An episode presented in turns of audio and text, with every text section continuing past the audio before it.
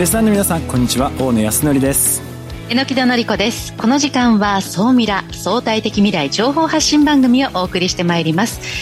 ニュースや情報をもとに仮説を立て予測することが可能な相対的未来につながるヒント総ミラをいち早くリスナーの皆さんにお届けしていく情報番組です。パーソナリティは大野康則さんです。よろしくお願いします。よろしくお願いしますそして日本能率協会総合研究所マーケティングデータバンクエグゼクティブフェロー菊池健二さんです。はい、えー、菊池健二です。今日もよろしくお願いします。今日はですね年末恒例のあるまあ、アニバーサリーといいますかショーですね、えー、そのデータについて紹介したいと思います。よろしくお願いします。さあ本日未来コンパスゲストはこの方ですクージット株式会社代表取締役社長の末吉貴彦さんです。末吉さんよろしくお願いします。どうぞよろしくお願いします。今まであの総ミラでこう AI についてね技術的なところとかっていうのはいろいろこう取り上げてきたんですけれどもその AI を使って今日ビジネスをされている、まあ、クージットの末吉さんにですねこれからの AI の市場がどうなっていくのか含めてですねたっぷり後半お話をお聞きしたいなと思っておりますこの番組は YouTube でも配信しています。YouTube はラジオ日経の番組サイトからご覧いただけます。こちらもぜひご覧ください。それでは番組スタートです。この番組は日本能率協会総合研究所の提供でお送りします。総ミラートレンド。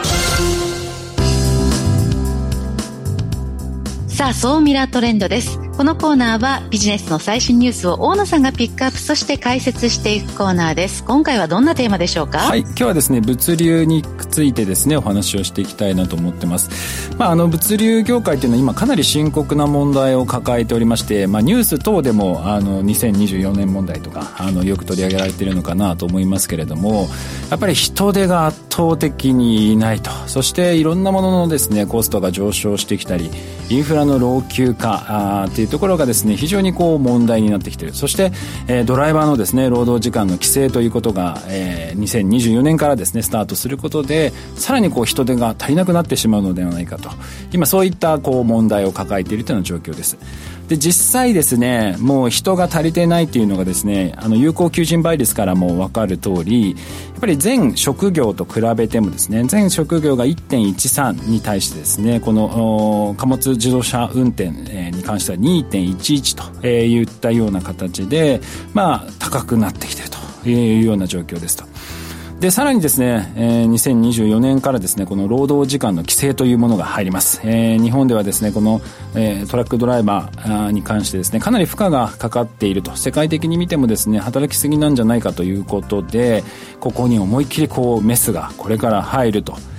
で、これによってですね、実はあの、様々な影響が出るというふうに予測されておりまして、あのまあ、人がいなくなるということで、まあ、その輸送能力っていうのが不足するんじゃないかと言われています。で2024年にはですね14.2%そして2030年には34.1%ということですね。まあ、今まで恩恵を受けていたようなサービスが受けられなくなっちゃうんじゃないかと。今そういう状態になってます。でもあの榎木戸さんも多分日本にいらっしゃる時はほとんど EC とかで買い物して自宅に物を運ぶっていうのにもう慣れちゃってませんでした？そう、慣れてましたね。いや、だから、そうか。アマゾンで注文するのもなかなか難しくなるのかななんて思うとちょっと怖いですね。いや、そうなんですよ。菊池さんもなんかやっぱり、やっぱこの生活慣れちゃってないですか？あそうです、そうですね。もう届けていただくのが前提の生活を送ってしまってるね、だからやっぱりちょっとね、それに慣れちゃってるので、ひょっとしたら2000来年、えー、以降ですね、こういった今まで受けれなかったちょっとサービス、受け受けられていたサービスが受けられなくなっちゃうかもしれないと。まあ、そういう今状態ですと。で、遅延によってですね、この物流課題がこう解決できないとですね、いろんな問題があの生じそうですと。で、まず一つは、まあ、供給チェーンが混乱するとかもあるんですけど、輸送コストがまあ増加して、我々がサービスとして支払うコストっていうのが、まあ、高くなるんじゃないかというふうに今言われていますと。で、それに向けて政府っていうのもいろいろ動きながらやってはいるものの、抜本的なまだ改革っていうのがそこまでこうできていないんじゃないかとでそこでこう今いろいろなその企業さんがですね立ち上がって民間企業がですねこの辺のこう課題を解決していこうっていう今動きっていうのを加速しているというような、え、状態ですやっぱりもう例えば倉庫の管理そのものとか物流にかかるものっていうのをなるべく簡素化していこう自動化していこうとかですね、え、こういった動きっていうのが今増えてきていると。でこんな時にやっぱりあのすごく大事になってくるのが AI とかはかなりこの物流系のところではこうなんだろう貢献しそうなんじゃないかなと思うんですけど末吉さん的にはこういうの物流のところには興味関心とかっていうのもあったりするんですか？はいありますよ。あの物流はあの動脈ですからね。あのいろんなリソースその物流のその拠点拠点それから実際に移動するあのトラック。その実際に物物がこうどうチェーンとして流れているか。それをこう最適に制御するために AI があの現実世界にこうすり合わせしていく。そんな時代になってると思います。そうですよね。でこの待ち時間ですとか今その予約システムの導入っていうところもまたできてなかったりですとかまだまだアナログなところも多いので、まあ、この AI ですとか DX 化っていうのが進んでいくことで、まあ、先ほどのようなことっていうのを回避するっていう動きが今進んできてます。ただあの一つだけですね多分我々も実はできることがあるんですよね。あの多分聞いてる方もおこれ俺も経験あるぞとか私も経験あるぞって思う方いらっしゃるかもしれないですけどやっぱりね再配達を減らすような配慮っていうのをしていかないとやっぱり再配達が増えれば増えるほど運送会社にですねやっぱり負荷がかかってしまうのでこの辺の部分はですねちょっと注意して多分皆さんもできることなのであのそこちょっと注意してやっていただきながらおそらく先ほどのですねあの末吉さんからもお話ありましたけれどもただ単にその脅威ではなく AI を使ったものですとか DX 化っていうのが進んでいくのでまたそのビジネスも大きくなりますしあの先ほどのような懸念点っていうのが今後なくなってくるんじゃないかなと信じております。そうしないとちょっとサービスが受けれなくなっちゃうからなんとか頑張ってほしいなと思ってます。ここまでは総ミラートレンドでした。一旦 CM です。相対的未来情報発信。総ミラ。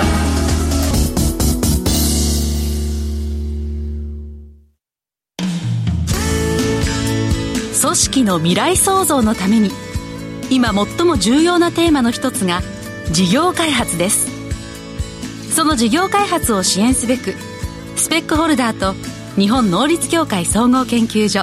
あつらいの3社が新サービスをスタートしました。まずは総ミラウェブサイトから「モンジュ MONJU プロジェクト」のバナーをクリック。専用サイトからご相談ください。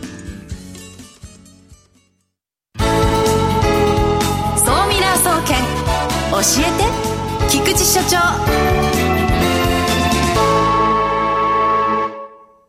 最新データから未来がわかる、総ミラー総研、教えて菊池所長のコーナーです。菊池さんよろしくお願いします。はい、えー、今週もよろしくお願いします。まあ、ということで、あっという間の年のせいですよね。まあ、年々ですね、時間の経過が早くなるなというところでございます。それで、まあ、年末といえばですね、まあ、実は総ミラフリークの皆さんと一緒に見なくてはならないデータというのが必ずあるんですね。うん、で、まあ、いろんなデータがあるんですけども、今年も発表になりました。2023年の注目のということなんですけども、今日のデータは、これはどうでしょうかね、リスナーの皆さんももう発表をご覧になったという方も結構いらっしゃるんじゃないかなというふうに思いますけれども、今日皆さんにご紹介差し上げたいのはですね、日本サブスクリプションビジネス大賞、サブスク大賞です。2023年版。これはですね、はい、あの、サブスクリプションビジネス振興会という機関がありまして、はい、えー、その機関が立ち上がってですね、えー、だんだんだんだんですね、やっぱりこの賞を受賞することの重要性みたいなものが高まっている、そんな予感がいたします。で、まあ、サブスクのビジネスというのはですね、まあ、一般的に定義されているのは、リピーターによる定期的な取引によって売り上げが安定するストック型ビジネス。まあ、言うなれば、何らかの形で毎月お客様に請求書が送れる関係を作る。これはビジネスの安定の上では非常に重要で。これね、すごく重要ですよね。強いですよね。あの、アップルもそうですし、アドビもそうですし、はい、これやるようになってから、株価も含めて、ね、業績もすごいですからね。そうですね。あの、株主の評価も高いですし、やっぱり、あの、あれですよね、決算発表なんかやるときも、我が社も来年からサブスクをやりますみたいな宣言をすると、結構、おお、なるほどね、みたいな感じでですね、あの、議場が盛り上がり、アナリストの質問もバンバン入るみたいな、そんな感じになってます。ということで、先ほど発表になった2023年のですね、はい、対象は、このサービスが取りました。はい。見事対象に輝いたのは、トレッタ。トレッタ。株式会社トレッタキャッツ。うん、はい。これはですね、猫の健康チェックができる見守りトイレ。素晴らしいですね。もう最近はあれですよね。まあ人間よりもペットの方がですね、あのヘルスケア上のあの、もう本当に猫の健康管理って結構巨大な市場になってきていて、そうなんです。普通の猫砂も使えるし、ですね。獣医さんと共同開発した AI が毎日の体調をチェックする。顔認識の技術も使われている。えー、これは、そのペットがトイレに入った時に、はい、AI が見て、猫が健康か不健康かどうかっていうのをチェックして、はい、飼い主に教えてくれる教えてくれると。はあ、こういう使い方もあるんですね。そうなんです。で、見事に、そうなんです。このトレッタキャッツさんがですね、ナンバーワンを取られた。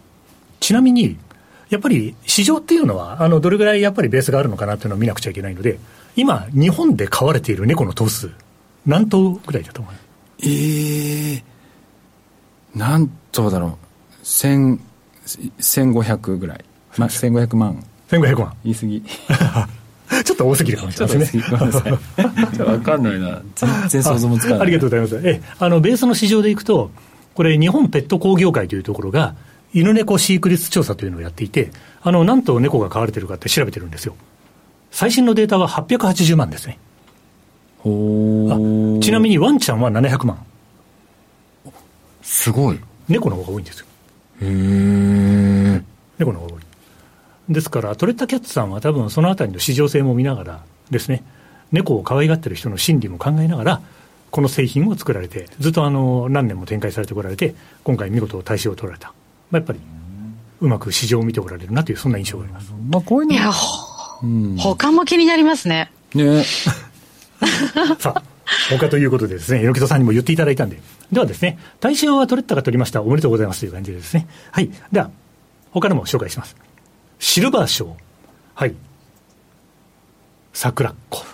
いちごさん。おいちご、はい。はい。この番組にも来てくださいましたよね。お越しいただきましたね。近本あゆみさんにね、社長に。シルバー賞取られましたですね。日本のおやつボックスを世界に届けるサブスク。あの、総ミラに来ていただいた時もいろんなお話をお聞かせいただきましたけども。はい。もう見事、シルバー賞ですね。もう一つで大賞でした。惜しかったですね。うん。はい。そして、ブロンズ。ブロンズはですね、お魚のサブスク。はい。小野さん多分よくご存知だと思います。フィシェルさんですね。フィシェルさん。株式会社ベンナーズ。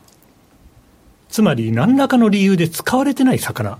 というのを捨ててしまうのはもったいないと。ですからそれをサブスクのサービスとしてですね。魚が手に入らない都心の方って多いので、やっぱりこういうサービスは絶対いけますよね。うん、という話でした。ということで、シルバーとブロンズはそんな賞が受賞されあの、そういった、あの、素晴らしいサービスが受賞されたと。あと、今年嬉しかったのは、久々に B2B 的なサービスが入ってきたんですよ。審査員特別賞。はい。ことか 4PC。ここは横川レンタリースさんがやってるサービスで、まあ言うなれば法人向けの PC の貸し出し。ここも毎月請求書を送れる関係を作っていて、つまり、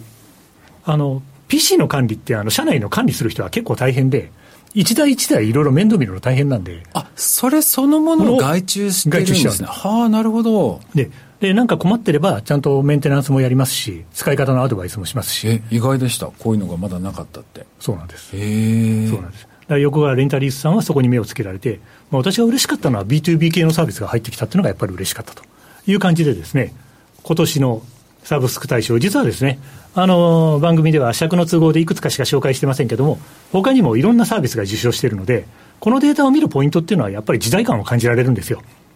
時代感を感じられる。隙間をつく人はこんなところをつくんだと。まあそういうことをですね、あの、年に1回、このデータを見ながら年末らしく確認するのがいいんじゃないかななんて私は思ったりしてますけど、いかがでしょうか。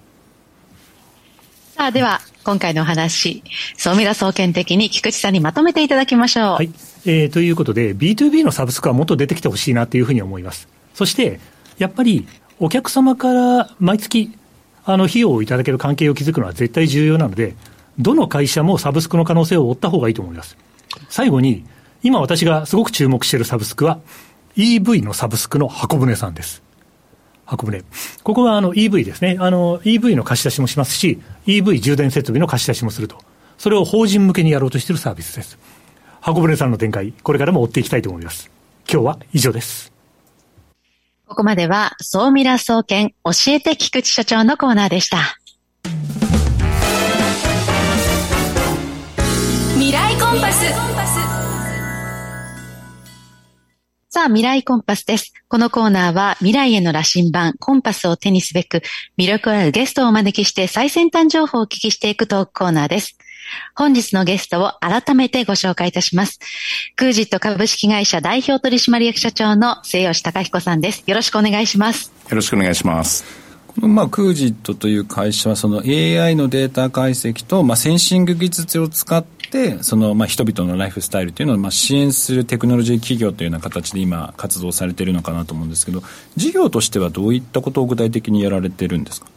はいあの AI とデータ解析の会社なんですけども、その中でも、あの、因果を推定する。そのデータとデータの相関ではなく、因果を推定する技術、まあ、軽くソリューションと呼んでるんですけども、そこを中心に、その、展開してます。で、もちろん、あの、標準、あの、一般の AI のアルゴリズム開発支援っていうのもやっています。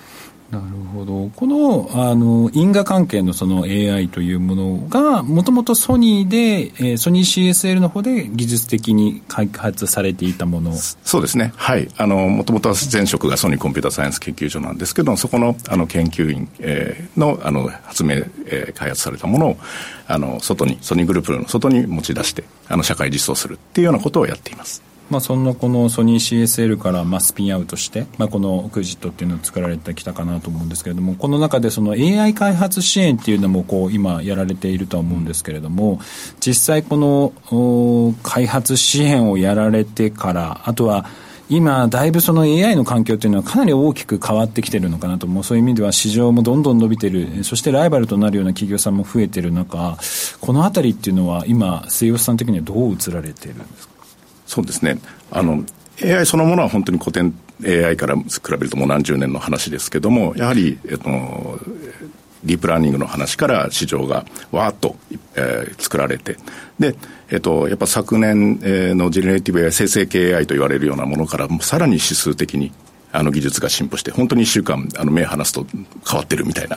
あの状況ですので、まあ、そこで、えっと、様々な、なんでしょうね、応用する領域っていうのも現実世界にあのこう、えー、はあのはびこるっていうわけじゃないですけどいろんなところに隙間に、えー、適用可能な状況になってきてると思います。でそんな中ですねいろんなこうプロジェクトやられてるんですけどこれすごい面白いのがですね、まあ、後継者不足をその AI でこう解決しようということでこのツナスコープですかねえー、これを電通さんと一緒にこう開発をされてるんですけれども、これはあのどういったことができるようなはいはい、これはあの電通グループさんのあの事業ですけども、マグロのそのランクの目利きって、目利きの目利き職人がこうマグロのその尾っぽの断面を見て、これは A ランク、B ランク、えー、M ランクってやるんですけども、やっぱりそこの職人の目利きの感、あの、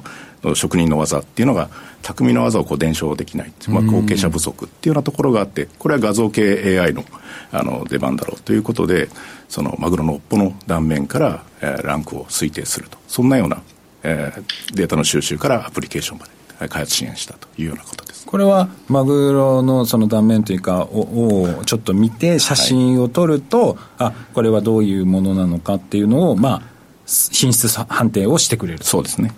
これ今まで全部あれなんですね。職人の目でやってた職人の目利きでしたね。これ実際精度っていうのはどうなんですか？これ精度はあのえっ、ー、とわりかしこう、えー、人の目も実は結構ブレるんですよ。あの、まあ、ここで言っていいのか分かんないですけど、やっぱり気分がいいと、あの、ちょっと上がったりまあ、なので、あの、結構、あの、まあ、確からしいようなランクになります。はい。榎戸さん、あの、今、まあ、クジットさん、この AI の開発を支援をされていたりですとか、まあ、あの、CL、CS、ソニー CSL ですね、時に培ってきたその因果測定とか推定の技術とかいろんなものがあるんですけれども、まあ、後継者不足を AI で解決する、トラフィック予測するとかいろんなプロジェクトがあるんですけど、どのあたりがこう気になりますか？人手不足をどう AI に頼れるのかっていうところですね。あの、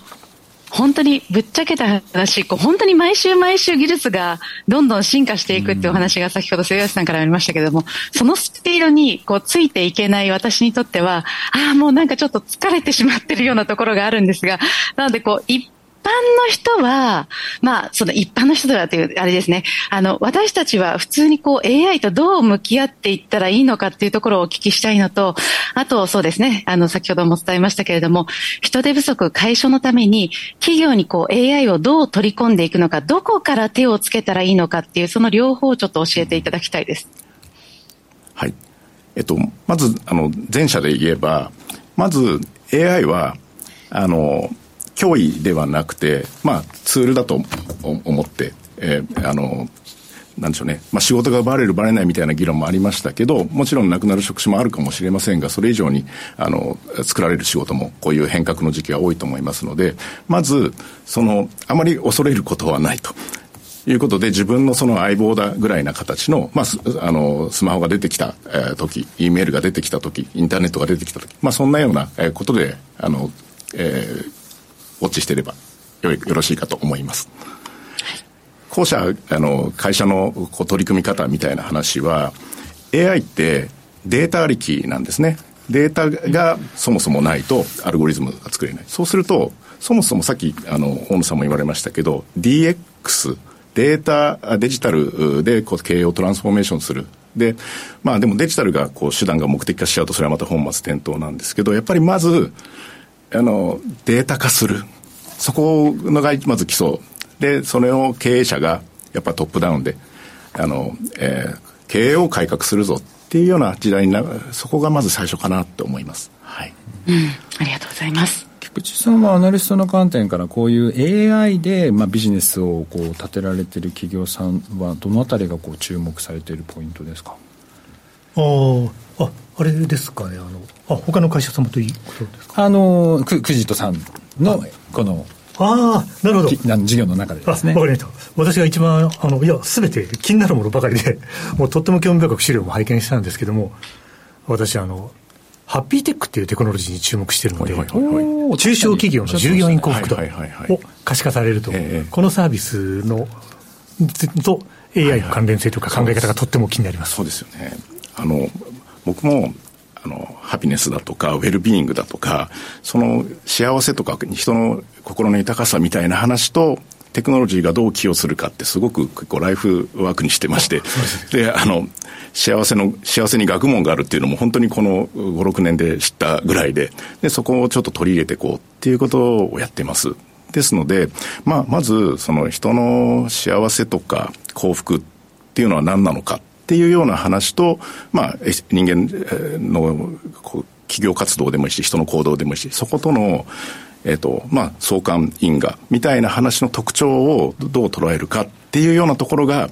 えー、結構重要だと思思ってまして、で、その、ここの、あの、商工中金さんのその幸せデザインサーベイはまだまだ、えっと、その、えっと、組織調査のサービスなんです。あの、アンケート、えっと、100問程度。で、その100問が、えっと、どうあるかっていうのが、まあ、わりかし特徴量から取り出して、こう、企画したところなんですけども、でも、それが、多分、遠い将来、うん、IoT でもいいですし、何かしらのセンサーデバイスでもいいですし、まあ、ここをほっと測れば、ある程度分かるよってなってくると、アンケート取るよりかは、まあ、さらにそういう、えと、幸せのパラメーターをなんかうまく、あの、使えるような時代になるかもしれないですよね。楽しみですね。いやあのクイジトさん、非常にこう面白いなと思うのは、まあ、通常こう、そういうのの開発をやられてる人たちは、もう AI の技術をこう磨いていく、AI のサービスというのをどんどんやっていくんですけど、このウィルビーイングですとか、あと、結構その幸せとか、そういったものをすごく意識されているなと。であとは、はいクラウドタイマーという、なんか遊びスポーツというような形で、はい、これ、子どもたち向け用のサービスになるんですかね。こういう、なんかちょっとこう、か変わったといいますか、通常の開発会社ではやらないようなことにチャレンジされてるんですね。はい、あのまああの技術ソリューションだけじゃなくてやっぱりライフスタイルをその、まあ、時代に合わせてというわけじゃないですけどいろんな強みを持った会社や人と一緒に共に作り合う競争プロジェクトみたいなものを、まあ、あのこの次の10年あのシフトしていければなと思っているところでそのウェルビーイングで言えばあの、まあ、自らあの、その幸せの学問の研究者に、えーえー、あのなって、で、あの、ちょっとそっちの、えー、学問の知見を入れるような話をお金と、笑顔、お金と幸せの関係みたいな話とか、まあそんなような、エミーとゼニーって呼んでるんですけど、微笑みのエミーと銭儲けのゼニー、あの、そんなようなものの循環が、まあ、わりかしこう、えー、働きがいもしあの、経済成長もっていうような SDGs も聞いてくるのかなと思ってたり、クラウドタイマーで言えば、元陸上選手の為末大さんと親交があったので、はい、あの、為末さんがその子供たちの、そのかけっこの場をこうあらゆるところに出現させたいみたいな、こう、ビジョンをお持ちで、で、なんか一緒にやろうかっていうような話で、そのかけっこをこういきなり出現させるような、そのタイム計測の装置を一緒に作って、あの、今やっています。ちなみにこのテクノロジーをその、まあ、人々のライフスタイルに役立つものにこう使っていくという、まあ、思いっていうのが、まあ、いろいろなその事業だとかサービスの方にもこう出てきているのかなと思うんですけれどもこのなんか取り組むなんか理由みたいなものって何かあったりするんですか？そうですねあのー、今のクジトのキャッチフレーズってその妄想エンジンで名付けてるんですけどあのワクワクする未来の種を育てようと。まあうん、テクノロジーのその僕も技術者出身なんですけどわりかしこうやっぱり起点がこんなのあったらいいなえー、どんなっていいなってこう妄想から僕のあのバイブルはドラえもんの秘密 百科 秘密道具辞典なんですけどもやっぱり妄想から始まるんですけども僕はやっぱりあの大量消費大量生産の時代に育ってってわりかしこうものづくりでパソコン事業あの前職ソニーでやってたんですけどもやっぱ作ってきてしまった中でここの時代が変革されてパラメーターに幸せもあるし持続可能性もあるしっていう時代になってきたのでやっぱり未来のライフスタイルからこう自分たちのあの得意技のテクノロジーとか AI とかが生きるようなことをこうみんなでなんか取り組むっていうのをちょっと最後のライフワークにしたいなと思っているというようなとこですかね。じゃあ今後その幸せかける AI っていうのが今後 AI の業界の中ではあの話題になってくるかもしれないですね。あの、ちょっと時間もですね、そろそろ迫ってまいりましたので、ただあの、いろいろなですね、この各プロジェクトがどういうものをやっているのかとかですね、あと AI の今後についてとかもですね、そういったところもお話をお聞きしたいなと思っておりますので、そちらはの YouTube の総ミラーアフタートークの方でお話を聞きたいなと思っております。えー、本日のゲストはクージット株式会社代表取締役社長の末吉隆彦さんにお越しいただきました。ありがとうございました。ありがとうございます。ここまでは未来コンパスのコーナーでした。なんか榎木戸さんなんか服が涼しそうというか、うん、暑いんですか？そっちはそうそう、今のニュージーランドにいるんですよ。なので、南半球でこちらは夏です。なるほど。今こっちはですね、大寒波が来ておりまして。寒いです。寒いですよね。すごい寒い。真逆ですね。真逆ですね。なので、ニュージーランドはね、クリスマスこれから迎えるので、夏のクリスマス、そして夏のお正月を迎えようと思っています。夏の正月それは全然こうイメージ我々ないですよね。ないですね。行かないとそうですね。ね経験できないいや、いいですよね。いや、あの、今、ちょうどですね、寒波が本当に来ていて、